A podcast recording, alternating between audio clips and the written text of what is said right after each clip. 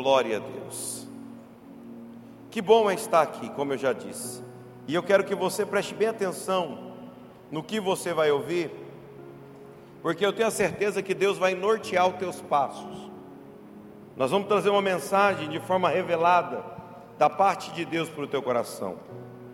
E quando eu falo da arca, da arca da aliança, da arca de Deus, quando eu olho para esse símbolo, que no Antigo Testamento representava, no meio do povo de Deus, ele representava a própria presença de Deus. Para você ter uma ideia, quando o povo de Israel chegava em qualquer batalha, conduzindo a arca, as demais nações tremiam e estremeciam, porque eles diziam: Esse povo chegou com o Deus deles. Esse povo chegou e é um povo que não tem como vencer, um povo imbatível. Esse povo chegou e eles vencerão a batalha. Querido, entenda que aonde você chega e põe o pé, Deus põe o chão. Deus, Ele é assim. Ele espera às vezes nós termos atitude. E quando Israel chegava com a presença de Deus, as nações estremeciam. Mas infelizmente, perderam a arca. Diga comigo, perderam a presença. Querido, não é fácil. É notório ver quando alguém perde a arca, quando alguém perde a presença, o brilho some, o dia já não é mais o mesmo. Nós olhamos para uma pessoa que tem a presença, o olho dela brilha, ela é diferente, sua conduta é marcante em ambientes, e agora eu estou falando de uma nação inteira que perdeu a presença, uma nação inteira sem Deus. Imagina só, tinha culto, mas não tinha arca, tinha louvor, mas não tinha arca, tinha o santo, mas não tinha o santíssimo. Do que adianta um culto sem a presença? Do que adianta toda uma liturgia sem a presença? E para piorar, Saul começa a governar e ele aceita governar sem a presença. Aquilo que você aceita, aquilo que você suporta, você não muda. Se você aceita a tua vida do jeito que está, ninguém muda, nem Deus. Se você aceita o seu lar da forma que está, ele não vai mudar. Eu estou falando hoje para uma igreja de pessoas que querem mudança, pessoas que querem transbordar de Deus. Tem gente aqui que quer mudança. Gente que quer mudança é meio que violento. Vê se tem alguém de forma violenta do seu lado. Vê se essa pessoa é violenta. Ah, pastor, esse aqui tem rostinho de pacífico. Cadê os violentos dessa igreja aqui? Não, faz uma cara de, de gente violenta. Gente violenta é violento, é violento para bater palma. Já viu gente violenta batendo palma no culto? Ele às vezes está batendo tudo errado. Você já viu gente violenta adorando, dando glória a Deus? Só os violentos começa a bater o pé no chão. Começa a dar glória a Deus com a boca. E joga a mão para cima. E dá aleluia aí. Vem comigo, vai. Uou! Querido, você não pode aceitar a vida do jeito que está. Nós temos que às vezes ser uns crentes bem que revoltados. Eu amo gente revoltada. De forma correta, porque tem uns revoltados que ninguém aguenta, né? Porque quando nós nos revoltamos, eu vejo pessoas revoltadas na Bíblia, querendo uma mudança e lutando por uma mudança, exigindo de si mesmo mudanças.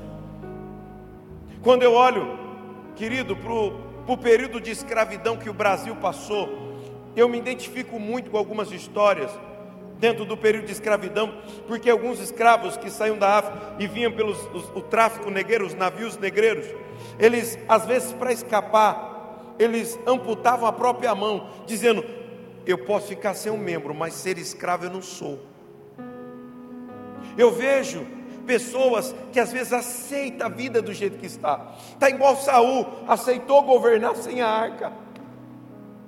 Aceitou lutar sem a arca. Foi tocando a vida sem a arca. Gente, tem hora que a gente tem que rasgar numa madrugada. Falar, eu não vou dormir enquanto eu não tiver a arca. Enquanto eu não tiver presença, eu vou jejuar. Vou falar igual no meu no, no, meu interior lá de Lins. Pode me dar um tanguá, pode me dar uma batedeira, pode me dar um negócio, mas eu, eu não negocio, eu quero a presença. Eu não negocio, eu vou lutar pela presença, eu vou gritar pela presença, eu vou buscar a presença. Ai meu Deus do céu, tem gente aqui assim? Eu estou ficando um, um pouco agitado, eu confesso.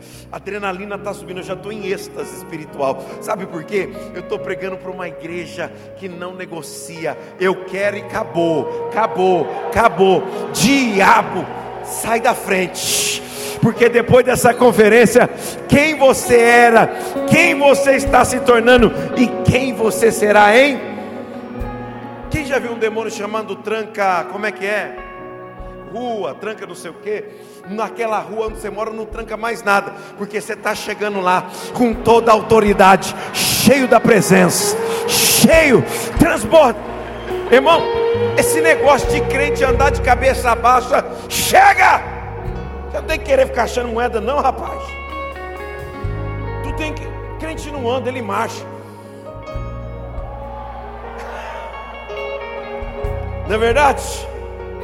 Agora tem uns crentes fiote de cruz credo que de Jesus não é. Que fica se vitimizando. Ai, eu não aguento mais. Ai, ai para você também. Pode parar. Querido, se a gente enfrenta demônio, o que, que a gente não enfrenta?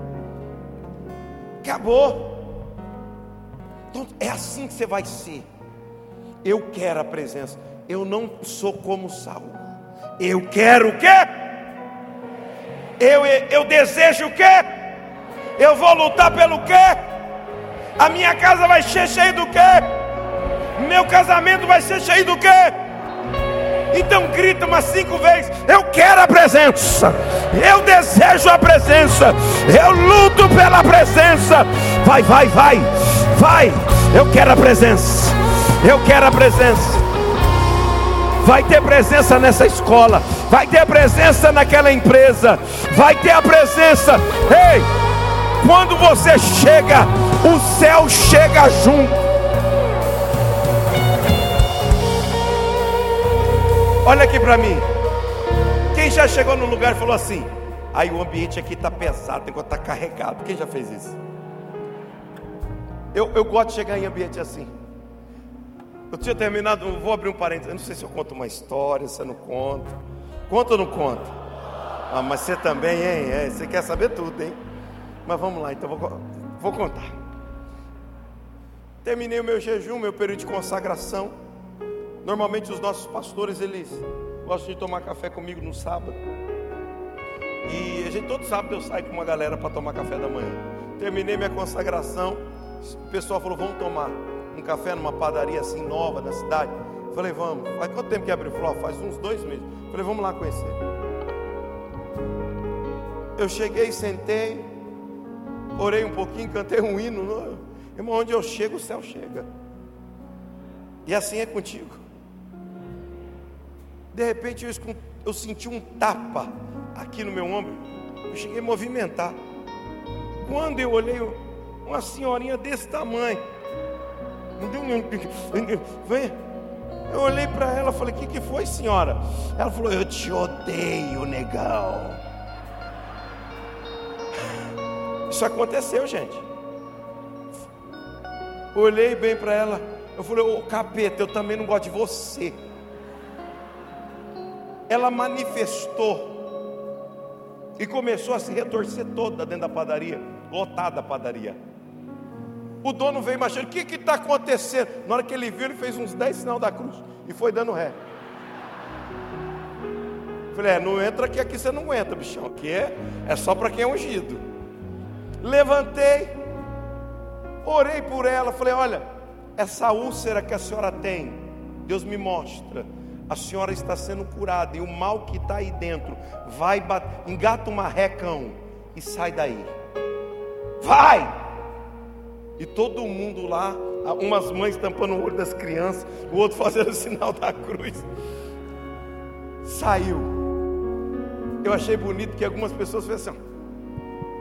E eu fiz assim. Ei, eu vou te ensinar algo aqui que vai mudar um ambiente. Aonde você chegar, levanta o pé direito. A Bíblia diz que onde você coloca a planta dos pés, ele te dá o lugar por quê? Por herança.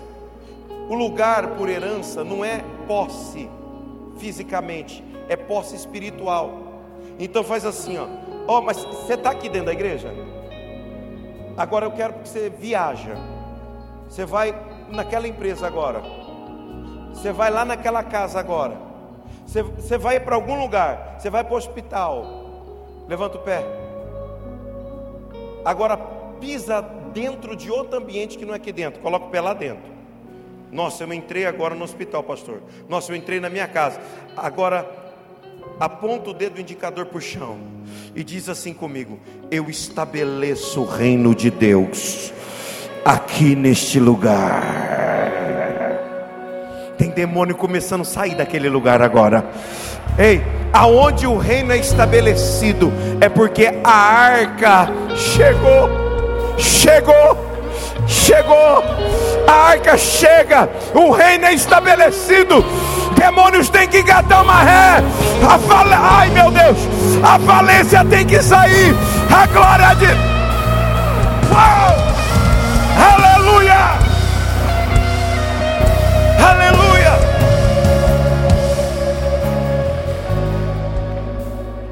Estabeleça o reino onde você trabalha. Estabeleça o reino na entrada dessa cidade estabeleça o reino. Agora, quem perde tudo isso? Saul, porque não quis buscar a arca. Agora, ele é instituído do carro. Quem Deus chama? Davi. Primeira ordem de comando de Davi para iniciar o seu governo: Eu não governo sem a arca. Não quero, eu quero a arca no epicentro de Jerusalém. Eu não vou iniciar o meu reinado sem a presença, sem a arca. E Davi decide buscar a presença. Anota aí o que você, as suas decisões aqui dentro, as suas decisões aqui dentro, tem que gerar atitude lá fora. Ele decidiu buscar a presença. Ele decide e quando eu decido buscar a presença, eu decido renunciar algumas coisas. Porque no reino de Deus, você não é conhecido por aquilo que você tem, você é conhecido por aquilo que você renuncia. Quando nós renunciamos, pode ter a plena convicção, você começa a ser reconhecido diante de Deus, dos anjos e demônios. Então ele decide buscar você também está decidido. Então você começou a renunciar a algumas coisas. Existem ambientes que não nos cabe mais. Existem certos tipos de conversa que não nos cabe mais. Para quem quer buscar a presença. Para quem quer buscar a presença, certos sites não dá mais. Certos ambientes virtuais não cabe. Por quê? Porque eu decidi buscar o que? A presença. Você está decidido a buscar presença? Quem está decidido? Davi estava extremamente decidido. E a Bíblia diz assim: que agora ele vai, pega um carro de boi zero, com plástico no, no banco, carro zerado de boi, morou festa, e ele, ele sobe para buscar a presença, ele vai em busca da presença. Uma alegria, todo mundo festejando, e o pessoal com o carro de boi, e aquela alegria, ah, que alegria, irmão, motivação certa, mas o jeito errado. Não adianta, querido, tem gente com muito motivado, mas fazendo a coisa do jeito errado. Não adianta você fazer as coisas na igreja do jeito que você quer, você tem que fazer do jeito que Deus revelou para os pastores. Querido, esteja apontando em direção aonde seu pastor aponta. Não queira negociar princípios por privilégio. Motivação boa, mas estava desalinhado. O jeito errado. E aí aconteceu um problemão. A coisa piora Infelizmente, diga comigo: houve morte. Houve morte. Ali na eira de Nacon, um rapaz chamado Uz, 17 anos aproximadamente, cai fulminado, Deus mata ele. Davi entra em colapso. Agora ele vai fazer a coisa certa do jeito certo.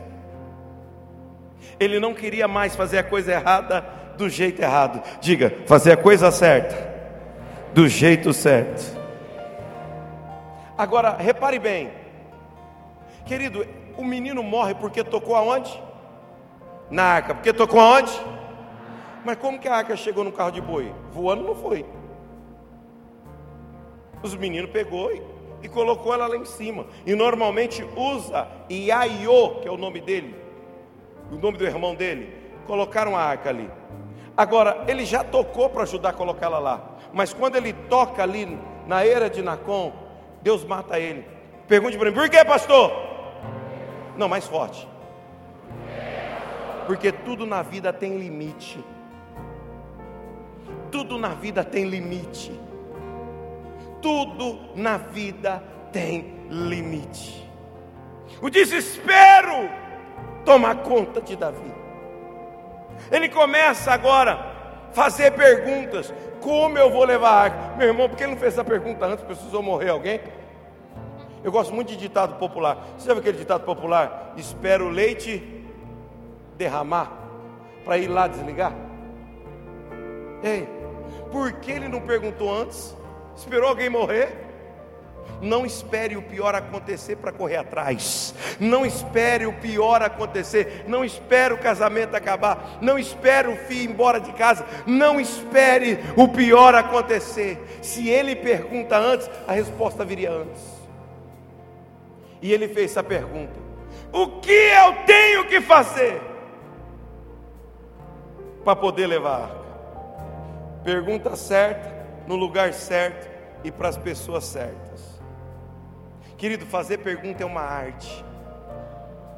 Perguntas, elas, elas abrem portas onde nem tem parede.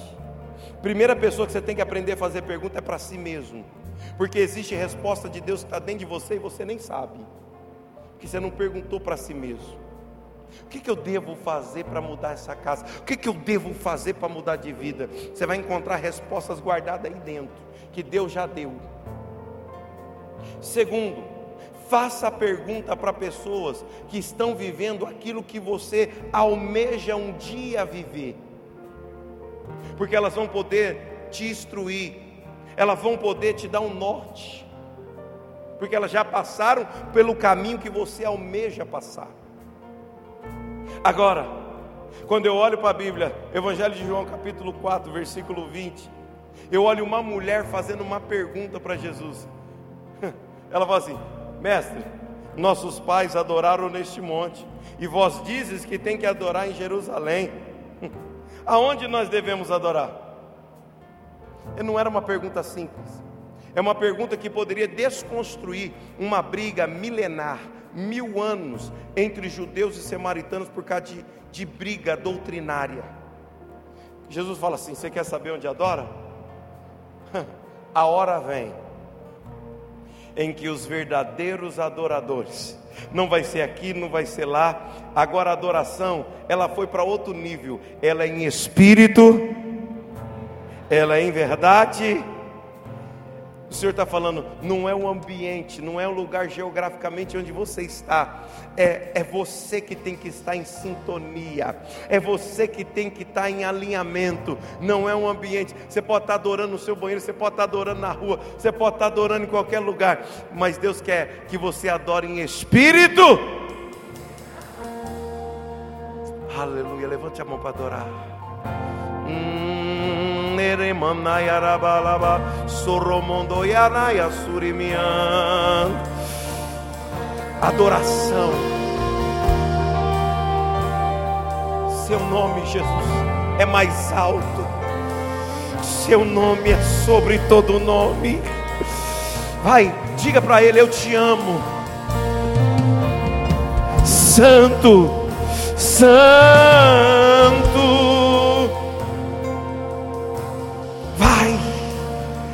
Santo,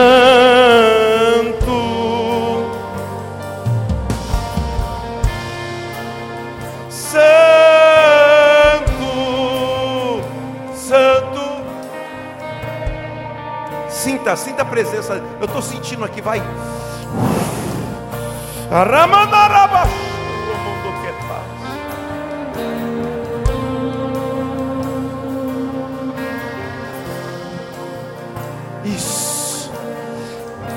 Quando a igreja começa a orar e adorar num culto como esse, Deus começa a enviar anjos. Santo para sempre.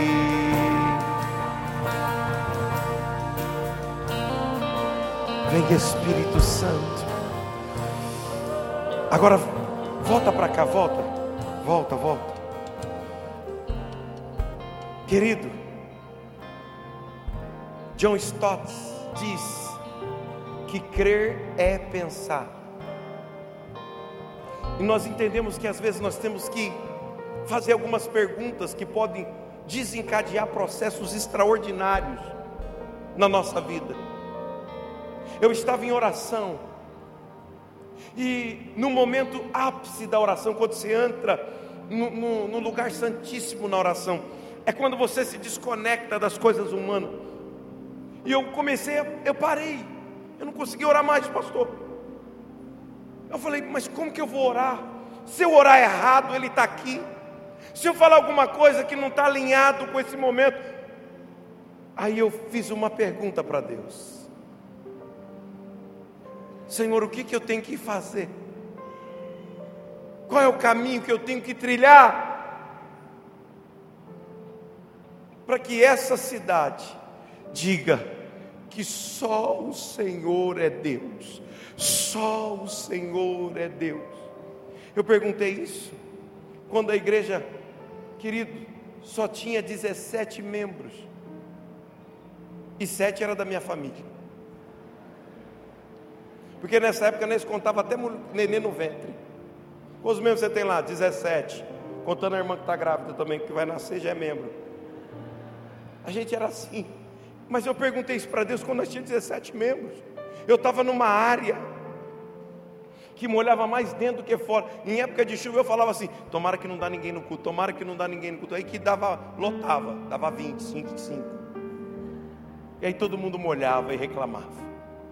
Aí eu falava assim: gente, vocês procuram uma igreja estabelecida, porque essa aqui vai, vai demorar um pouquinho ainda.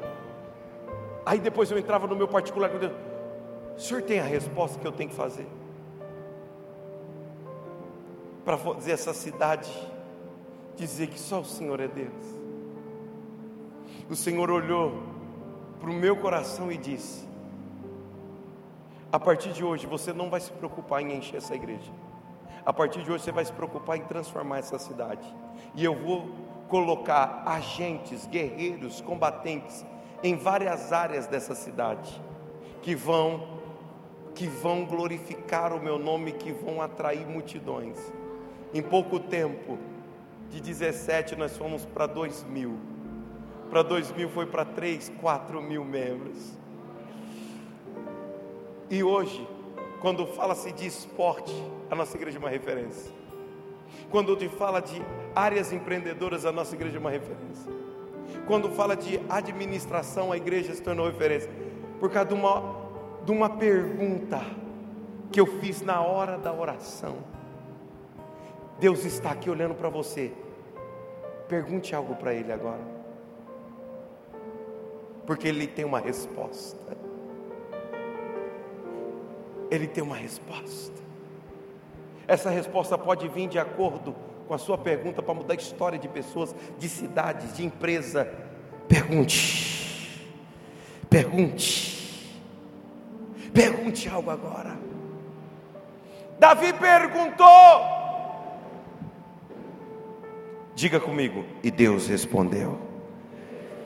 Te prepara, essa semana será uma semana de respostas. Não, você não creu. Essa semana será uma semana de respostas. Ei, só que Deus não vai responder o que você quer, Ele vai responder o que você precisa. Então glorifica a Deus por isso. Aleluia! Aleluia! Deus trouxe a resposta para Davi. Mas nesse meio tempo, na hora que morre algum, que ele entra em desespero, Falaram para ele: e agora? O que, que a gente faz com a arca? Ele olha para cima, vê um casebre, velhinho. Quem mora ali? A Obed, que é ali de Edom. Fala o seguinte: leva para casa dele. Se morrer, que morra alguém lá. Que não. Bateram palma lá na casa de Obed. Aí Obed sai. Pois não? Aqui que mora o Obed, que é de Edom? Sim. A gente, Davi rei mandou trazer a arca aqui. Como que você acha que ele ficou? Feliz? Ele fala assim: Não é a arca que matou um ali embaixo? É. Gente, eu tenho uns meninos aqui que é, que é arteiro demais. Rei mandou. Falei, meu Deus, vai morrer gente dessa casa já matou um ali, vai matar aqui também. Mas não, não é o filho, não é o filho de Abinadab que morreu? É. Agora vai ser os filhos de Obed, vai morrer tudo essa meninada. Meninada arteira desse jeito. Quem mandou foi o rei? Foi! Ah, então entra, fazer o quê? A arca vai parar na sala da casa do homem. Imagina só, gente. Ele faz reunião. Ô, galera, mulher, filhos, é o seguinte: a arca está aqui, já morreu um ali. A mulher já olha para o marido, você já sabe como é que é. Hum, hum, o que, que você fez, oh, agora vai exterminar a família. Foi o rei que mandou falar: Meu Deus, vai morrer gente nessa casa. É o seguinte: não quero ninguém brincando perto da arca, não quero gracinha perto da arca não quero correria perto da arca. Vai ficar aqui no melhor cômodo da casa, a sala. Respeito. Eu posso imaginar os meninos correndo, correndo, brincando lá no terreiro, no quintal de casa. Corre para dentro de casa. Arca. Ai. Um medo. Morreu um já, gente. Como você não fica? Agora repare, a mesma arca fica na casa de Abinadab 20 anos. E quanto tempo ela fica na casa de Obed-Edom? Três meses.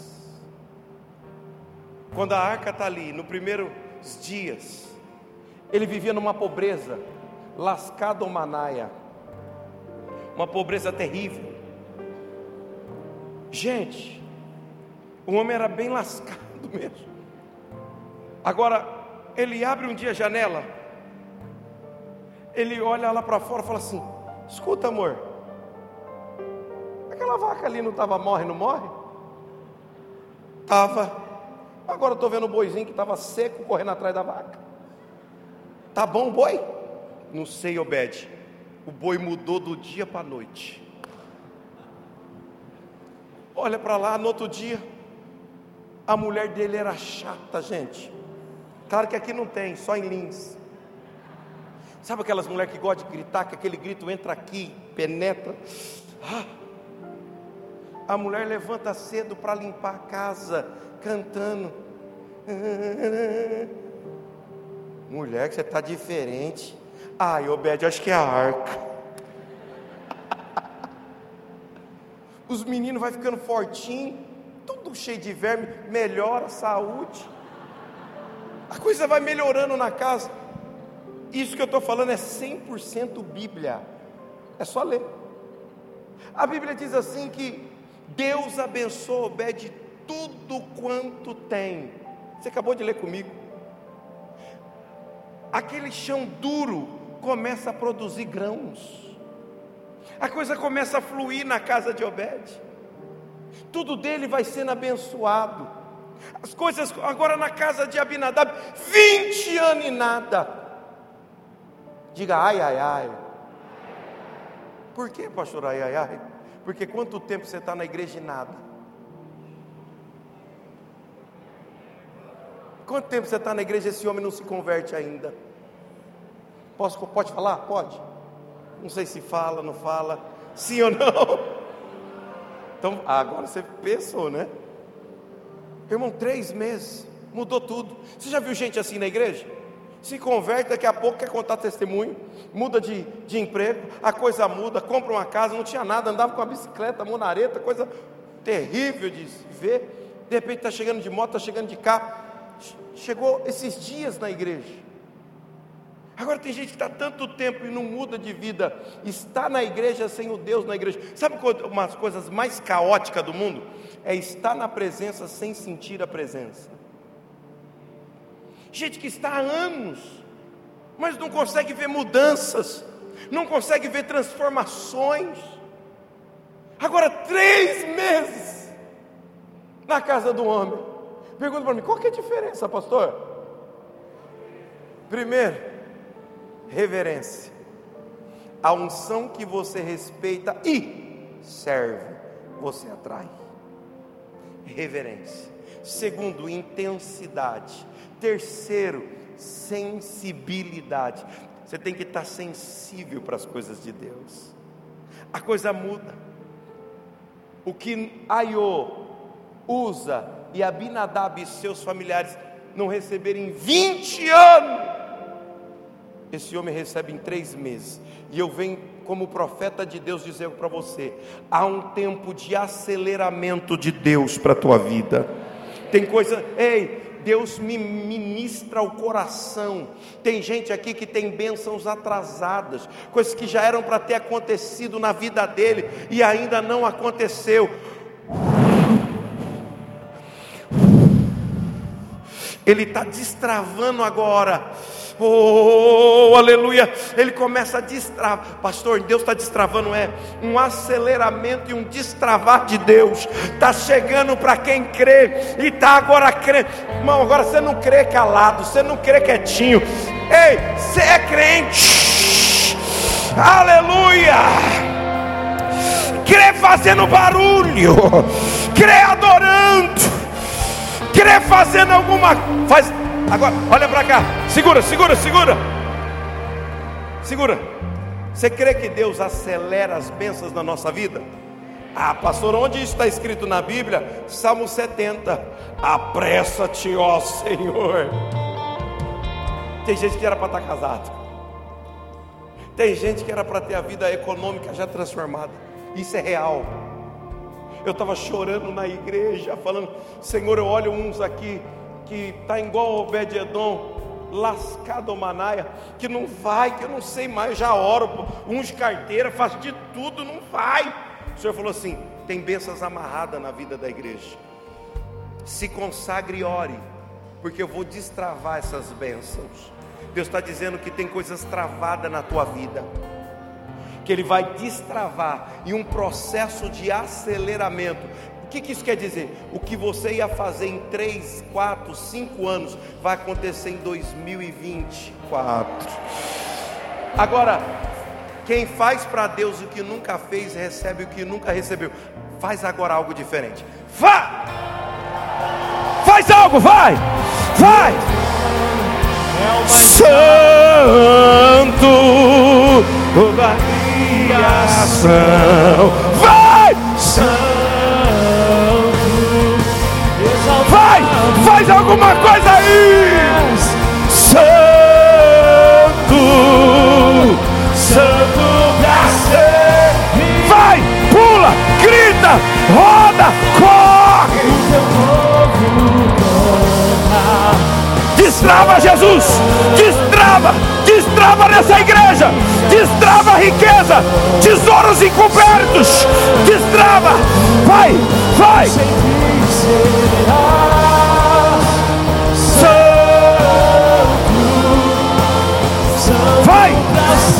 Tira a timidez de lado. Vai!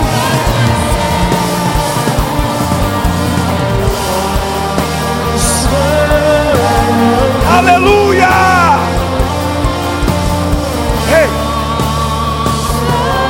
Diga assim comigo: riquezas encobertas, tesouros escondidos. Está sendo revelado agora para mim. Não, é para mim, é para mim, não sei, não sei, é para mim, é para essa igreja. Tesouros encobertos, riquezas escondidas. Ei, tem muitos tesouros nessa cidade que Deus vai falar assim: eu preciso colocar na mão do Cristo salva, porque eu tenho grande obra com esse povo. Ei, as lutas, as batalhas, pastor, só faz parte do processo, porque uma glória da segunda casa vai chegar em 2020. Teu trono é o mais alto, teu trono é o maior, é sobre todo. Senta um pouquinho. Respira aí. Tem mais. Aleluia. Alamandia Sévia. O Senhor está destravando aqui.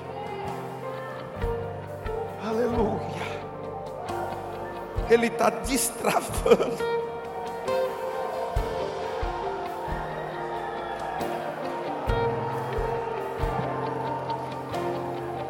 falo isso com muito temor e tremor. Ei, enraiza nessa igreja, porque Deus tem um novo projeto que começa esse ano para vocês.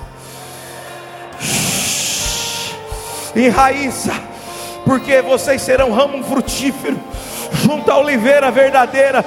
Deus vai levantar pessoas com uma unção de atrair riquezas e tesouros, porque Ele precisa para esta obra. Um novo tempo está chegando.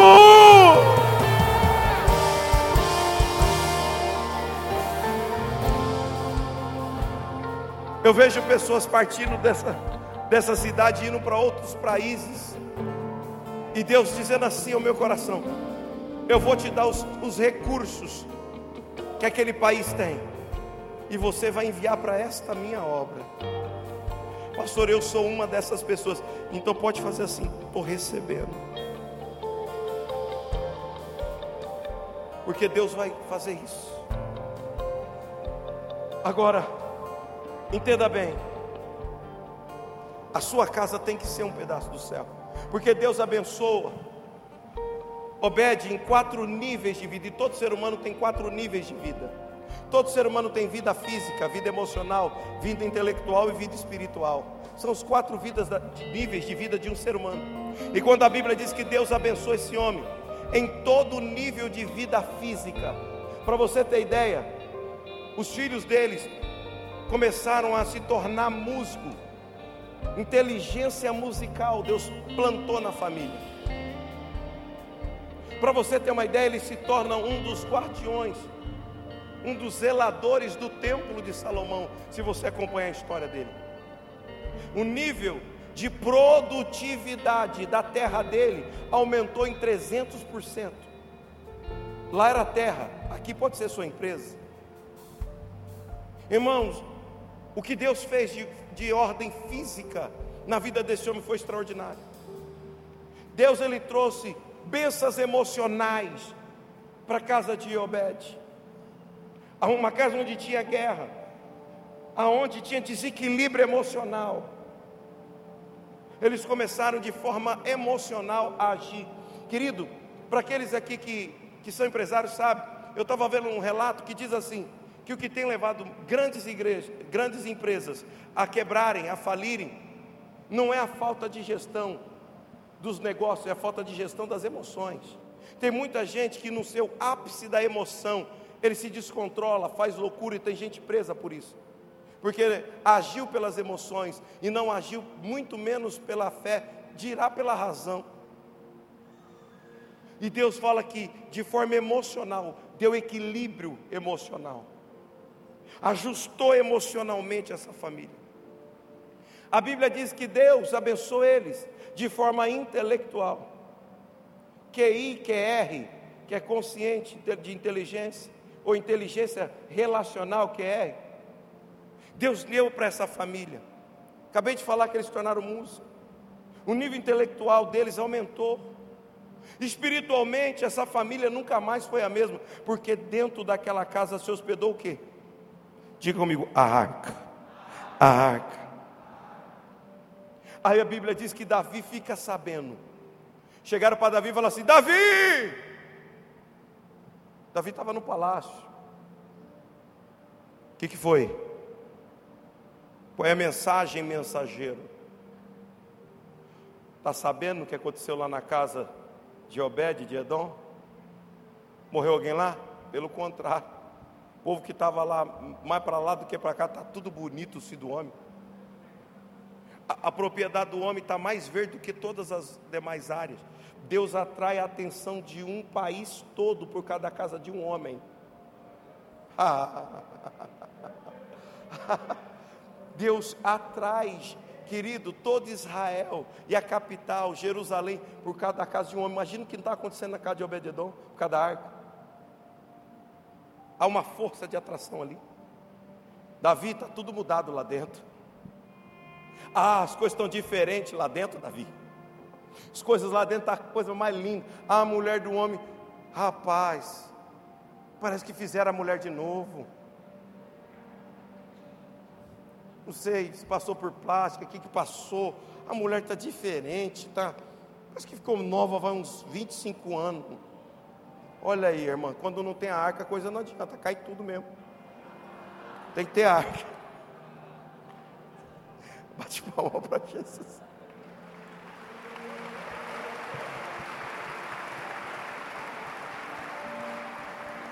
A arca é melhor do que qualquer creme, do que qualquer cirurgia. É melhor a arca. Davi fala: O quê? Está acontecendo tudo isso. Vamos então trazer a arca para Jerusalém. Mas você já sabe como é que busca? Estou sabendo. A arca não é feita para ser carregada por bois. A arca é feita para ser carregado por homens. É homens que têm que carregar a arca. E detalhe, não é de qualquer maneira.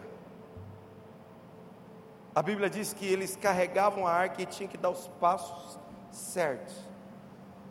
Vem os, posso chamar quatro aqui? Cadê quatro, quatro levitas, quatro sacerdotes? Sobe aqui no altar, vem quatro aqui comigo. Vem, vem para receber, porque vai, vai ser os primeiros. Esse carregador da arca. Faltou um?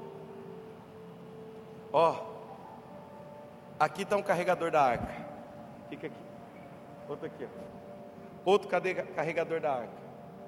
Outro aqui e outro aqui. Ó. Coloca a arca no ombro. Isso. Tá aí os quatro. Tinha que levar o quê?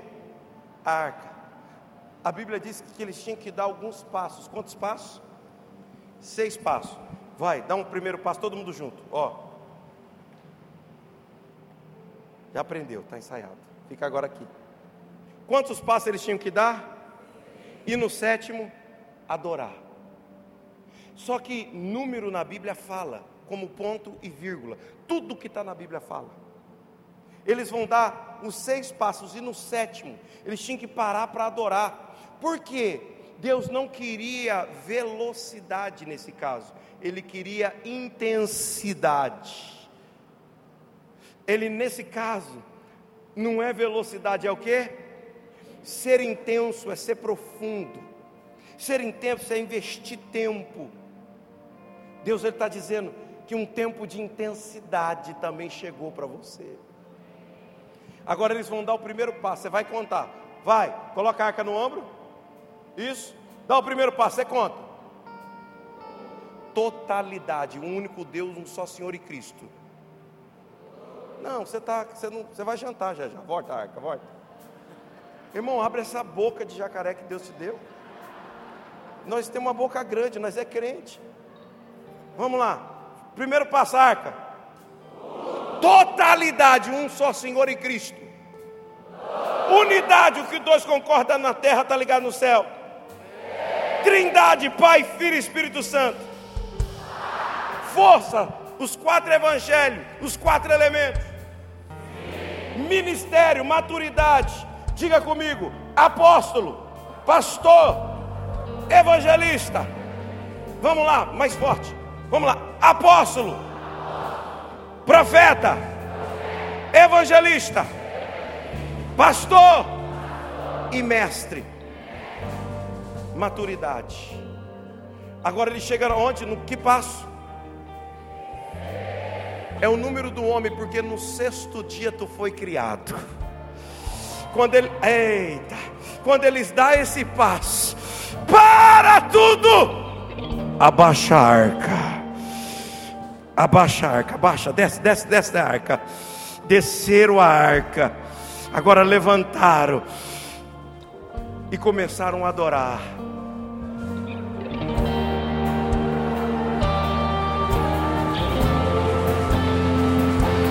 para sempre.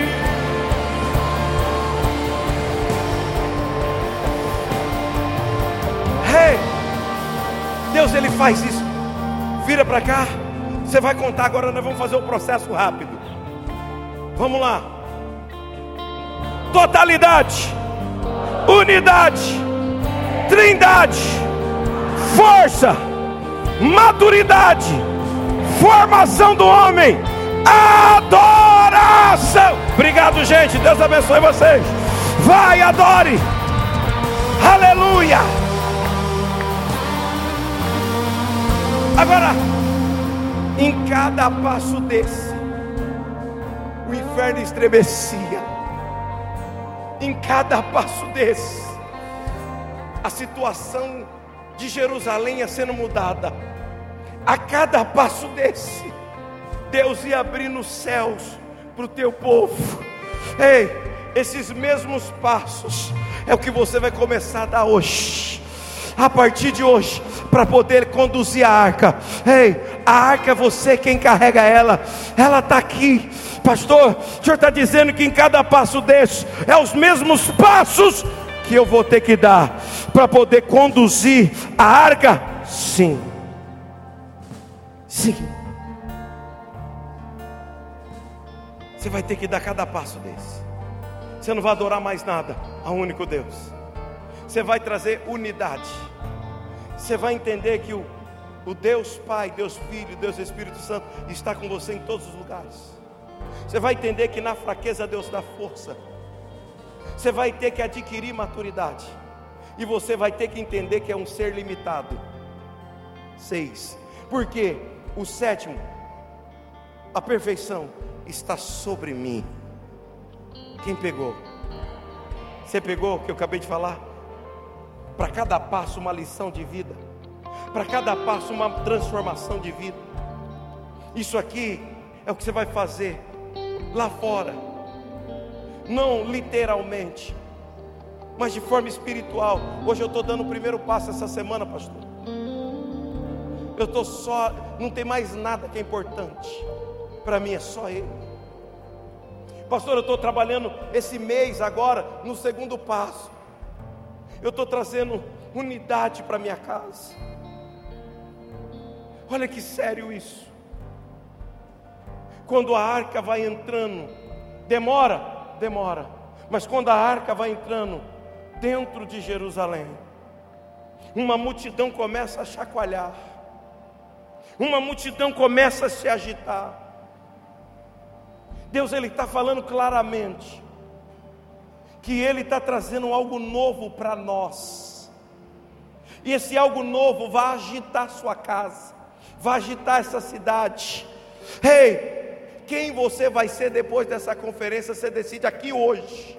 Porque quem vai te ver lá na segunda-feira, na semana que vem, vai dizer assim: como ele está diferente. O que aconteceu? Foi o que?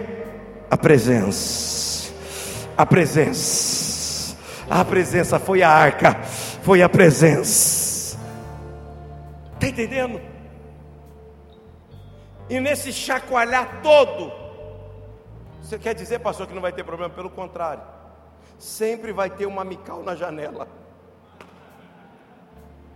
O que, é mical? É gente que não faz e critica quem faz e ainda quer dar opinião construtiva, sendo que nunca construiu nada. São as micaus. Nunca fez nada. O pastor hoje pela manhã ele me apresentou dizendo assim: o que a gente faz nos credibiliza. Assim que eu entendi o que ele falou. Porque, querido, você conhece Salomão pelo templo, você conhece Noé pela arca. O que você faz e quem, o que vai determinar quem você é, é o que você constrói. Porque o que você constrói credibiliza quem você é. Acabou. Então isso ninguém toma de vocês aqui. Só que vai vir Micaus. Vai chegar gente falando. São vozes acorrentadoras. Vozes que vão tentar te acorrentar, te inibir. Gente que vai falar para te travar. Mas você vai ter que aprender a lidar com essas vozes. Você vai ter que aprender a lidar com vozes acorrentadoras. Você vai ter que aprender a lidar com isso. Porque Davi estava lá adorando, e adorando, e adorando, e adorando. Aí ela vai lá na janela, bota a mãozinha assim, assim. Eita, Davi, que reizinho que você é, hein? Ah! Tá aí mostrando tudo, que coisa. Meu pai não fazia isso. Fica aí dançando. Fica aí ela começou a desprezar ele no coração. Querido, você já viu pessoas que pararam na vida por causa de palavras? Você nunca vai ser feliz. A pessoa não consegue ser feliz. Você tirar CNH, você é uma incompetente. A pessoa trava, não consegue mais. Gente assim que não consegue romper na vida por causa de palavras. Que às vezes vem de pessoas que nos amam e que convivem conosco, mas são palavras que acorrentam, palavras que neutralizam, que fazem você retroceder. Aqui dentro tem muita gente que ouviu a voz de Mical e deu uma travada na vida, e eu quero ser audacioso e dizer: você que está aqui dentro que não consegue ser feliz porque ouviu certas palavras que te amarraram, fica de pé onde você estiver. E seja rápido, porque Deus quer mudar a sua história.